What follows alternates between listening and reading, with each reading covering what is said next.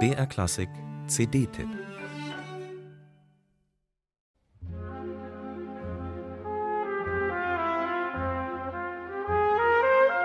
Oskar Böhme war Sachse. 1870 als Spross einer Musikerfamilie in der Nähe von Dresden geboren, studierte er Trompete und Komposition in Hamburg und Leipzig. Dann machte er sich, wie viele junge deutsche Musiker damals, auf den Weg nach Russland. In St. Petersburg fand er, wie er hofft, eine lukrative Stelle als Trompeter am Marinsky-Theater. Er heiratete, nahm die russische Staatsbürgerschaft an und etablierte sich in der neuen Heimat als brillanter Musiker, Komponist und Pädagoge.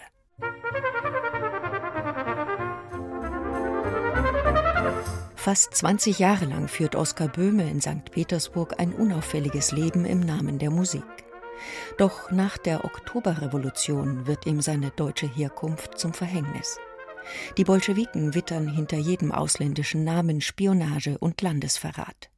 Oskar Böhme verliert seine Stelle und wird mehrmals verhaftet, zunächst unter dem Vorwurf, er habe seinen Schülern deutsche Lieder vorgesungen.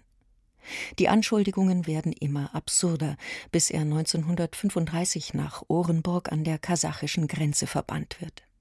Um sich über Wasser zu halten, spielt der große Virtuose dort in einem kleinen Kinoorchester und unterrichtet viele dankbare Schüler. Für Big Brother sah das wohl so aus, als habe Böhme eine faschistische Spionageorganisation gegründet. Jedenfalls wurde der 67-Jährige wegen angeblicher antisowjetischer Umtriebe verurteilt und 1938 hingerichtet eines der vielen willkürlichen Opfer des großen Terrors.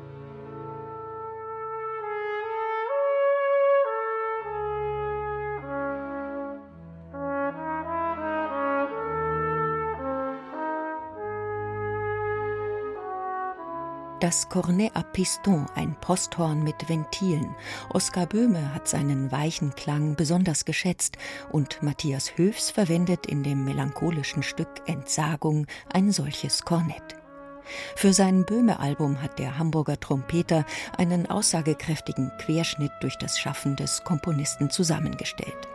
Von den kleineren Stimmungsbildern über das Blechbläser-Sextett bis zum berühmten Trompetenkonzert hören wir hier ausdrucksstarke, romantisch empfundene Musik. Spieltechnisch sehr anspruchsvoll, aber kein seichtes Virtuosengeträller.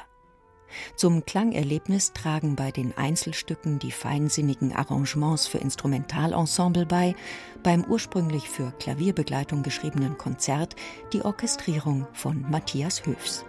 Und natürlich das facettenreiche Dirigat des 22-jährigen Finnen- und Senkrechtstarters Tarno Peltokoski am Pult der Kammerphilharmonie Bremen.